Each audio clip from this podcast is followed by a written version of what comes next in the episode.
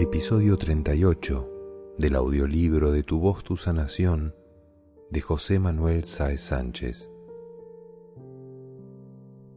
Práctica sintonizar con la voz. Las mismas prácticas de identificación de la energía se pueden combinar con el uso de la voz. Quizás resulte en apariencia algo forzado, pero si vencemos esa pequeña resistencia y una vez activados y dinamizados en la práctica, comprobaremos las ventajas de su uso. La voz tiene una capacidad extraordinaria de materializar los estados internos, ya que se manifiesta en el espacio y tiene un efecto constatable real de forma que lo que percibimos en los mundos sutiles puede ser trasladado al plano físico y así hacerlo identificable y comunicable a otras personas desde ese plano físico. Es decir, nos da la oportunidad de ser iguales por dentro que por fuera. Los beneficios y cualidades de la voz son muy significativos Nadie duda de la existencia del sonido, aunque no podamos verlo. Esta característica la hace muy didáctica junto con la comprobación de los efectos que genera. La práctica sugerida, con innumerables variaciones, es la identificación interna del sonido. Se puede realizar en grupo o por parejas consistiría en realizar una conexión profunda con lo interno y llevar a sonido una vivencia concreta, sintiendo de manera conectada que el sonido contiene a la vivencia. El grupo o la otra persona escucharían desde su centro ese sonido sin mente ni pensamiento, abiertos a integrar e interpretar lo que la persona está expresando en el sonido. Se puede establecer entonces un diálogo de sonido entre los participantes a modo de conversación. Son prácticas a repetir numerosas veces y su éxito depende de que estemos familiarizados con el uso de la voz y de nuestro grado de escucha y apertura. Quizás desde la mente neguemos que pueda dar resultado pero la cuestión, una vez más, es no dejar de realizar el ejercicio por lo que la mente nos diga y darnos la posibilidad a percibir desde lo interno. Las capacidades latentes son totales en este sentido. Esta práctica activará muy intensamente la telepatía, especialmente la telepatía del corazón. práctica soltando y compartiendo en el grupo. Entramos en el espacio interno, conectamos con la percepción desde la presencia. Imaginamos que somos como una piedra que cae al fondo del mar. Contemplamos cómo todas las corrientes y movimientos quedan en la superficie. Las emociones, los aprendizajes, lo que estamos viviendo en estos momentos, todo va quedando lejos, distante, mientras descendemos. Los sonidos y la influencia sobre nosotros se hacen más lejanas y débiles visualizamos que toda esa superficie y volumen son como un todo, definido como los demás, el entorno. Visualizamos cómo otras piedras caen desde la superficie y cómo van dejando todo arriba, al igual que nosotros. Comenzar la expresión de cómo nos sentimos desde dentro con respecto al resto del mundo a todo lo que quedó allá arriba. Miro a mi lado y reconozco a esas otras piedras que cayeron como yo, libres ahora, son personas conocidas, quizás amadas u odiadas. También expresan su sentir con respecto a lo de arriba y a cómo les afecta. Me miran sorprendidas al verme tan ligero, al verse tan ligeras. Una sensación de paz lo inunda todo.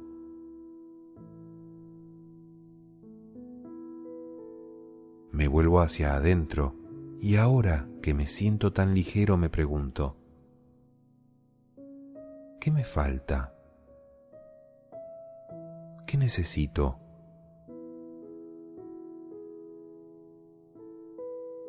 En esta visualización me dejo fluir en el sonido desde ese lugar de libertad, expresando lo que soy, lo que somos. Percibo en el sonido de los demás eso que anhelan y necesitan. Me dejo fluir y comparto mi sensibilidad con los demás.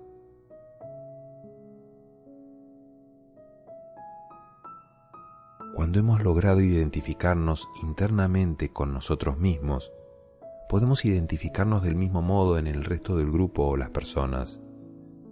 En esta situación nos encontramos a las puertas de conectar con el poder, ya que este poder siempre ha de comenzar con el conocimiento de la realidad. En este caso, con la realidad personal, único lugar desde el que podemos acceder a la acción consciente. Todo lo que se manifiesta como vivo lo hace en base a su capacidad de generar un movimiento. La base de una vida consciente es realizar movimientos conscientes. Quien permanece en la estática está en un estado perfecto, no cabe ninguna acción sobre ese estado. Si realizase un solo movimiento, se saldría de la estática. Luego, todo lo que se mueve tiene cierta distancia del origen, está más o menos alejado de la verdad. Todo movimiento implica desplazamiento y éste puede ser de alejamiento o acercamiento con respecto a la verdad o estática. Cualquier movimiento que hacemos nos aleja del punto original. Nuestras acciones nos pueden alejar de la verdad o acercar a ella, o no ser trascendentes. Posiblemente esta tercera opción sea la más frecuente visto desde el tiempo actual, del día a día. Por ello, si queremos ir en una dirección concreta, no hay más remedio que poner máxima atención a cada movimiento que realizamos. Estos movimientos los realizamos impulsados por nuestras acciones, necesidades e intereses. Toda acción se genera de forma muy compleja conscientemente o inconscientemente, y puede componerse de muchas fases. Pero podemos simplificarlo entre dos momentos decisivos, un instante antes de realizar la acción y el momento en que se inicia el movimiento del acto. El desarrollo de la vida siempre se establece en la transición del no hacer al hacer. Llamamos no vida al no hacer y vida al hacer, al movimiento. Esa transición entre lo no hecho y el hacer es lo que llamamos presente continuo, el ahora, único lugar donde se produce la vida. No hacer implicaría el no respirar. El no hacer es necesario para que se pase al cambio de estado o al hacer. Sin esa pausa de no hacer, sería imposible ser consciente del hacer. Entre ambos estados media un lapso de tiempo donde se impulsa el paso entre el antes y el después. En realidad ese lapso corresponde al observador que está fuera del espacio-tiempo.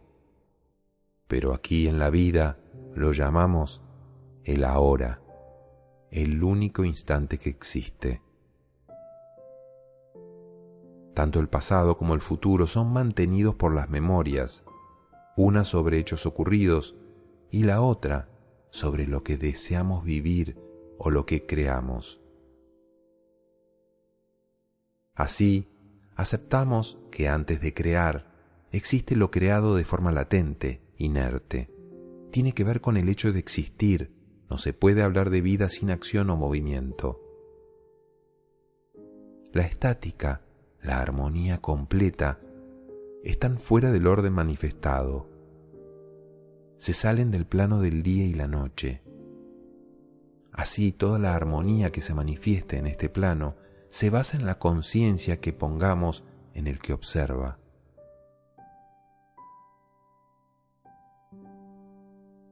Nuevamente, conviene mantener presente que somos multidimensionales y en nuestra conciencia se mezclan percepciones del espacio-tiempo y percepciones que corresponden a la dimensión del alma. Esto puede generarnos desfases si no mantenemos la atención en las dos realidades. Cuando vamos a realizar una acción, en ese lapso de tiempo justo antes de que se inicie la acción, existe un punto vacío donde uno toma impulso y se convierte en hacedor, en el creador de la materialización del poder del instante. Como resultado, hablamos de estar vivos, capaces de crear realidades, de diferenciarnos. Sin embargo, la esencia de la vida no está en el movimiento constatable, sino en la permanente capacidad consciente de motivar ese movimiento. ¿Qué ocurriría si en ese instante, justo en ese instante, nos detuviésemos y permaneciésemos observantes antes de hacer? ¿Qué pasaría si permaneciésemos así durante horas y días, mientras dejamos que la acción a motivar se clarifique y sintonice con la motivación primigenia, que es el manifestar al Creador, el para qué vivimos, de forma que nuestra acción se viera sintonizada con el apoyo de la creación?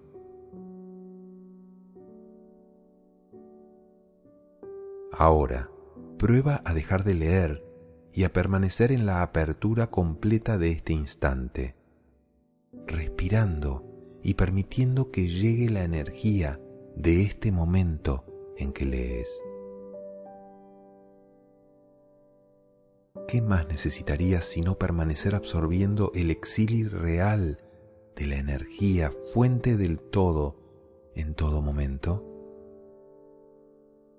¿Y qué pasaría si mientras haces las cosas del día a día estuvieras del mismo modo descrito, absorbiendo esa energía del instante real, sintiendo cómo acude la energía del instante?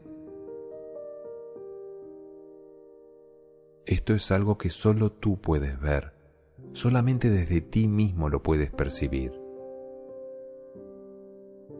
¿Y qué pasaría si nos dejáramos inundar más y más por esa energía del instante, sin hacer, sin limitar la experiencia ni valorar su viabilidad o utilidad, simplemente percibiendo y sintiendo el efecto en uno mismo?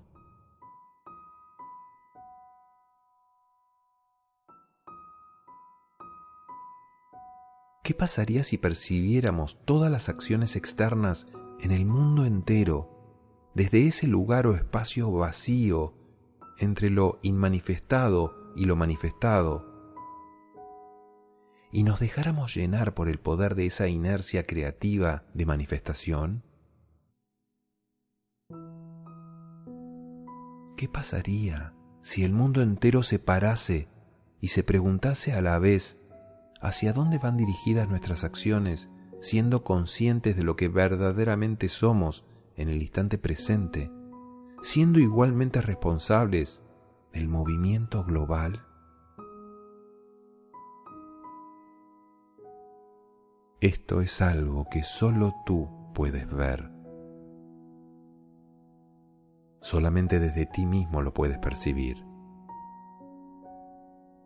Ser conscientes o inconscientes de nuestros movimientos no nos quita ni un ápice de responsabilidad. Entre el no hecho y el hacer no hay puntos intermedios manifestados. Por eso no se puede compartir, expresar, mostrar. Se trata de una vivencia interna que nos conecta con la totalidad inmanifestada. Este hecho no significa que no podamos hacer nada, significa que podemos conectar con la totalidad desde lo inmanifestado, con todo el poder de la creación, y de esa forma nuestros actos lleguen a ser totales, tanto dentro de un objeto creado como de la creación al completo como uno. Conectar con el poder que la creación nos otorga en todo instante nos posibilita a realizar cualquier acto infinito en nuestro propio ser. A cualquier acto consciente que deseemos realizar, el Creador le aportará todo el poder que necesite para llevarlo a cabo, cuando de conciencia en evolución se trate. Cuando nuestra apertura está en sintonía con la ley básica del Creador, éste se mostrará complaciente y nos dotará de todo cuanto necesitemos para realizar nuestras acciones. Siempre la dotación de fuerza está a nuestra disposición y nos permite realizar cualquier acto que invoquemos. Se nos dio esa libertad.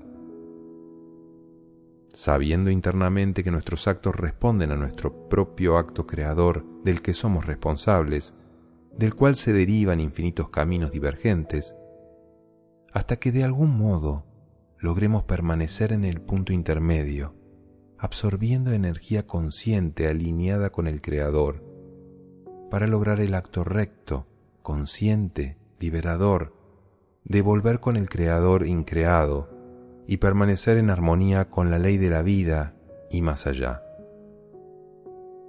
Desde nuestra situación actual, podemos empezar poco a poco a avanzar en ese proceso simplemente identificando ese instante previo al hacer, al actuar, al hablar e incluso al pensar. Identificar ese instante previo y permanecer en él un pequeño instante. Se puede probar con un acto simple como tomar un vaso de agua, caminar lentamente, ¿Qué ocurre entre la intención y la acción? ¿Dónde estamos entre medias? También es interesante observar cómo nuestra ubicación en el espacio nos hace sentirnos de forma diferente según donde estemos. El cambio de distancia de los objetos, de las personas, todo tiene su importancia, su significado, su efecto levantar una mano y sentir que en el acto de ponerla sobre la cabeza de otra persona implica limpiarla por completo de un pesar. Hacer este acto con conciencia y presencia, con plena conciencia creativa de que ese acto tiene ese fin, lo hace poderoso y factible. Del mismo modo, podemos lograr que cualquier cosa que esté en orden de ley sea posible y se haga realidad. Todo el poder del universo nos asiste al acto consciente. El mayor problema al que nos enfrentamos hoy en día es la pérdida de poder y convicción en lo que somos. Hemos perdido la identidad poderosa de ser, la credibilidad personal, la seguridad de ser algo se hace necesario recuperar la importancia de ser individual. La globalidad nos ha hecho perder el valor propio, que es indispensable para cualquier proceso de autoconocimiento capacitador.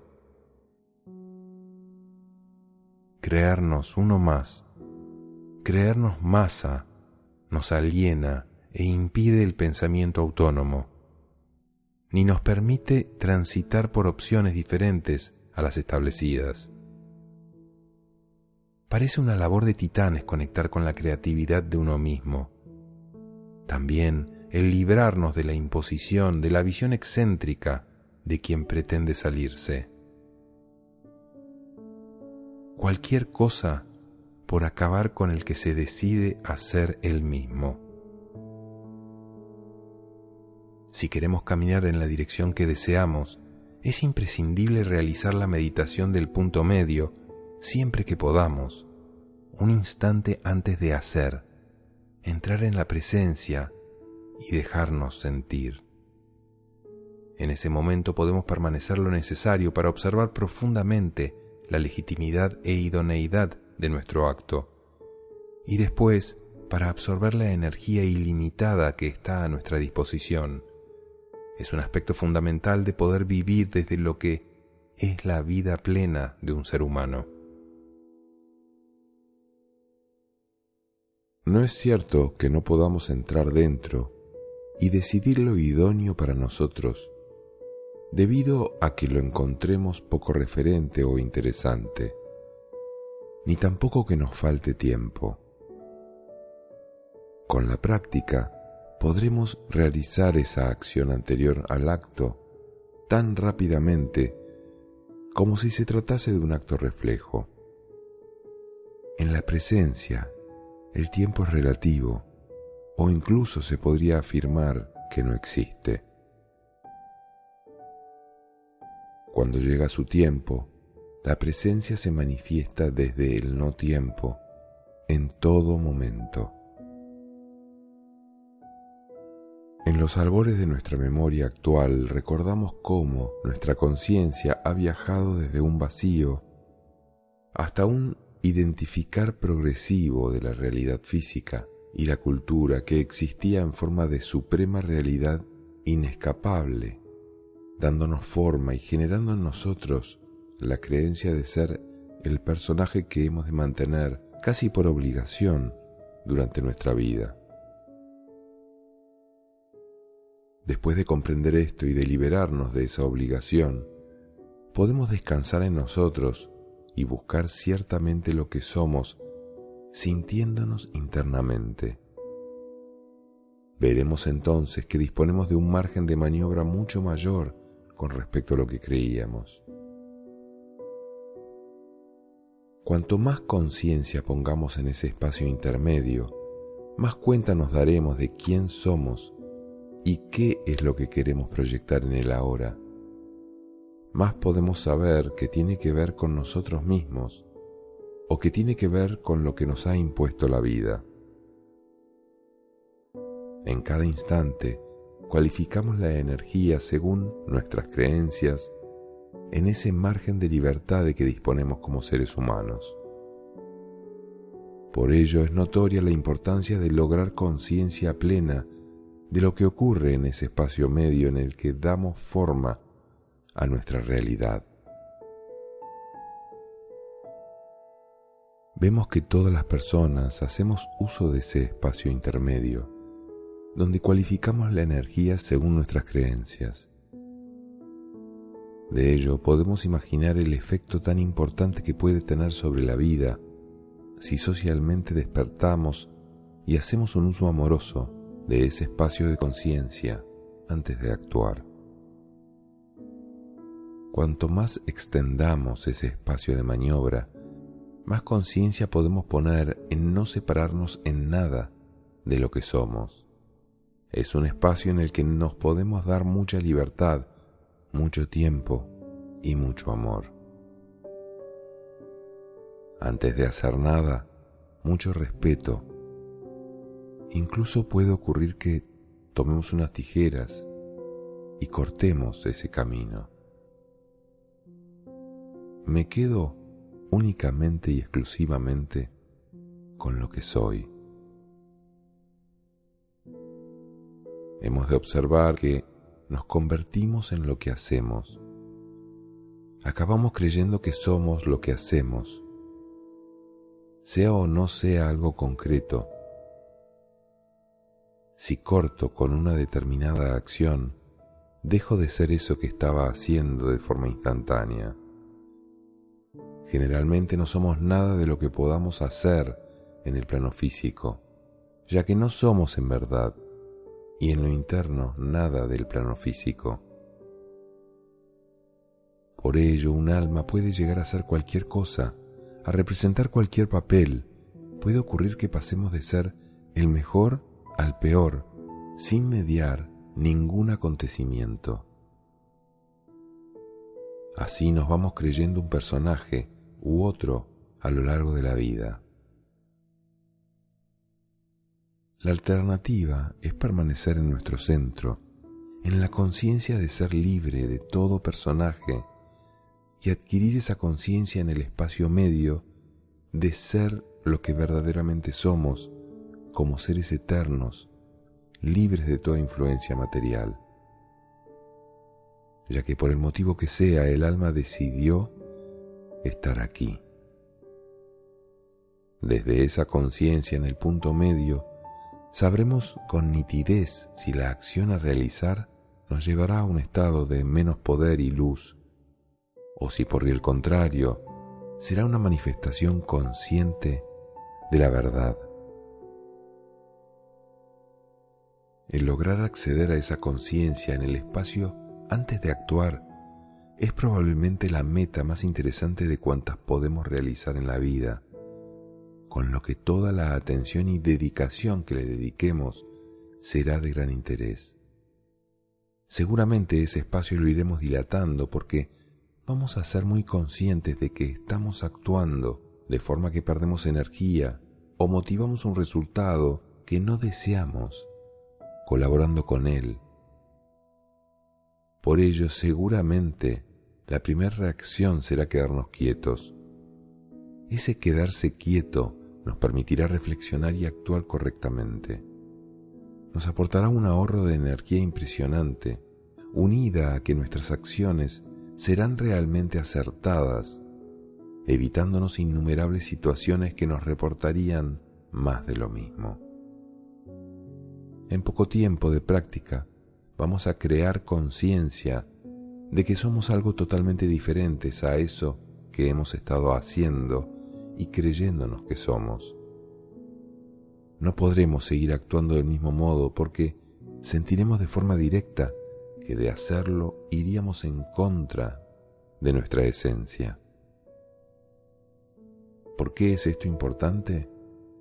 Porque es la base de empezar a actuar de otra manera, sobre todo porque desde ese lugar estamos mucho más directamente relacionados con la energía creadora, con lo real, es el lugar desde el que recibo la energía para vivir, fuente y sustento de la conciencia y su sensación de individualidad.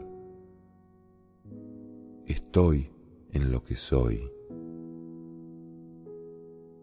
Es importante darnos cuenta de que utilizamos la energía y la cualificamos de un modo concreto, seamos conscientes o no. Es decir, si no somos nosotros quien la cualifica desde lo que somos, quien cualifica es lo que creemos que somos con el correspondiente resultado. Entender esto es de extrema importancia. Si dejamos que la energía se cualifique como nos dijeron que somos, se hará realidad y se manifestará como tal. ¿Qué entonces vamos a sanar? ¿Cómo entonces vamos a salir del molde que nos impusieron? La única forma en que podemos ser lo que somos es entrando de lleno en ese punto medio en el que afluye la energía y se pasa a su cualificación e impedir que una creencia muy limitada y falsa de ti sea quien lo haga y manifieste al mundo algo que no eres. Nada podrá ya afectarte porque, quieras o no, te mostrarás tal cual eres. Realmente, una vez que eres tú, ninguna imagen externa te define, aunque sí te contenga, pues la imagen corporal en sí misma no es nada. Aún así, puedes convertirte en un sol que irradia la presencia.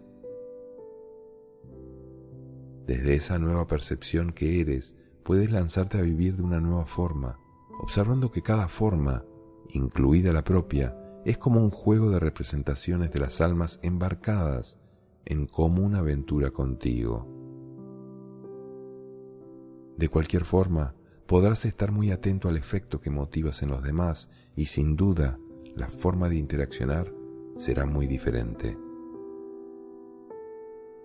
Si todo lo que hablamos y lo que hacemos lo hacemos desde esa conciencia, tenemos mucha más repercusión, porque todos los actos serán conscientes y no aprendidos.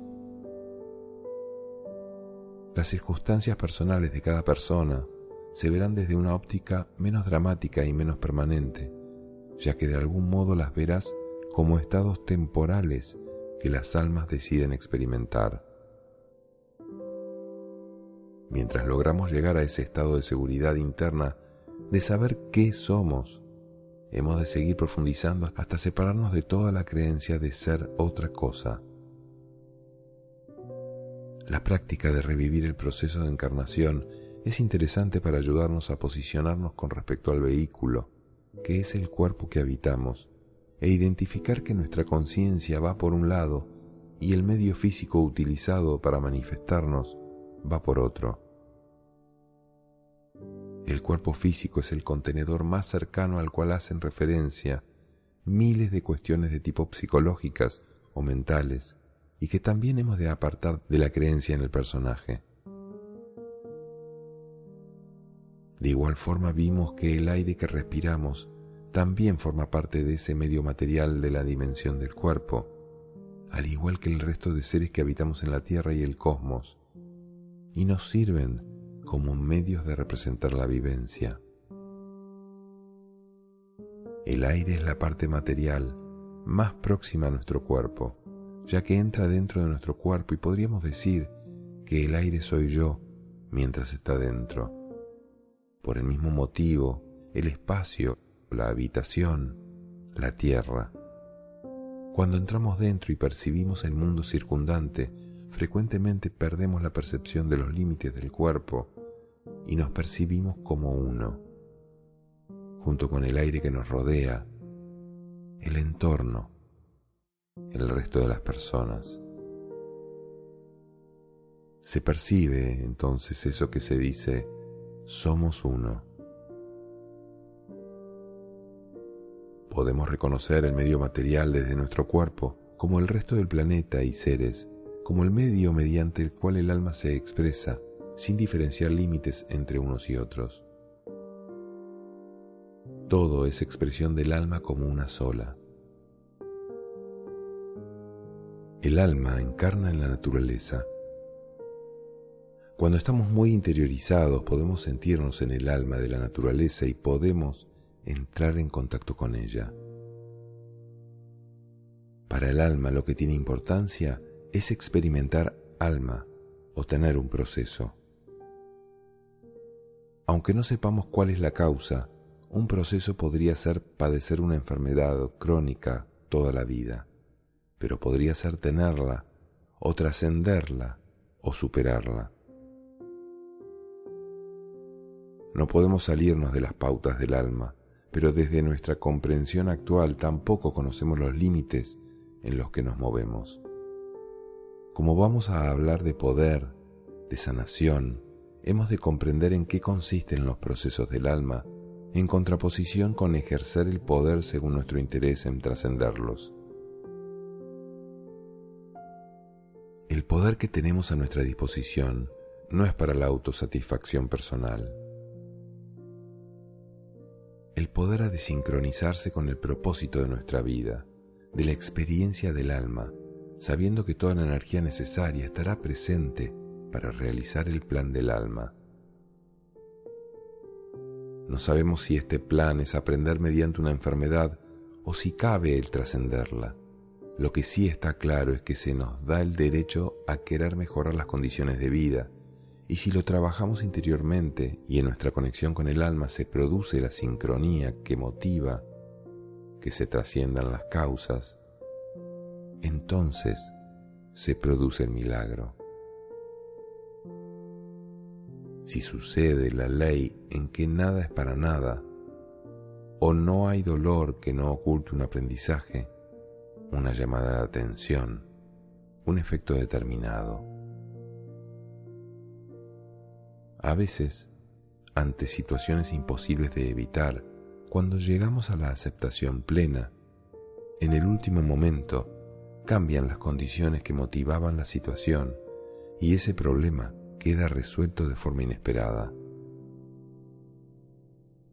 Sin duda la clave en todos estos procesos está en la escucha intensa de lo que el alma nos transmite y pulsar en ella nuestro deseo de trascender una situación, sabiendo que es ella la que gobierna nuestra vida y decide lo que ha de ocurrir. En nuestra conciencia habitual somos un subproducto del alma, y si el alma ha decidido vivir ciertas circunstancias moldeando nuestro cuerpo, no parece que vayamos a poder hacer gran cosa. ¿Cómo le puedo decir al Creador que lo que me ocurre no es lo adecuado? Igual sí, igual no. La gracia de la vida es que podemos intentarlo, podemos llegar al conocimiento profundo del por qué y para qué de nuestras condiciones, y si son modificables o no, sabiendo que la aceptación plena del resultado es en muchos casos nuestra única opción. Por otra parte, en gran medida es nuestra alma la que pulsa y es protagonista en ese deseo de sanar o lograr trascender. Por ello es muy posible que desde esa aceptación y entrega el resultado final sea mucho más interesante para nuestra alma que permanecer sometidos. Existen increíbles resortes en los que podemos pulsar para que la vida se transforme. Después de todo, la materia es la plastilina en la que el Creador moldea cuanto se manifiesta. vamos a profundizar en la conexión de poder que permite actuar sobre los resortes que inciden en el engranaje del devenir. El devenir es un engranaje, una maquinaria compleja con muchos pulsadores, millones de teclas y posibilidades. Si vemos el misterio de la vida como ese gran engranaje y nos conectamos internamente con nuestra alma, y anhelamos tocar las teclas precisas que permitan que algo se mueva, que haga que las circunstancias cambien. Esta visualización puede sernos interesante. La voz siempre será muy determinante, ya que la voz materializa y manifiesta lo que pertenece al mundo del alma. Es un instrumento que, naciendo desde nuestra conciencia y gracias a su aspecto vibratorio, posee un poder que incide sobre las moléculas de la materia. Se trata de una herramienta idónea. Nuestra voz manifiesta y aglutina nuestro estado de conciencia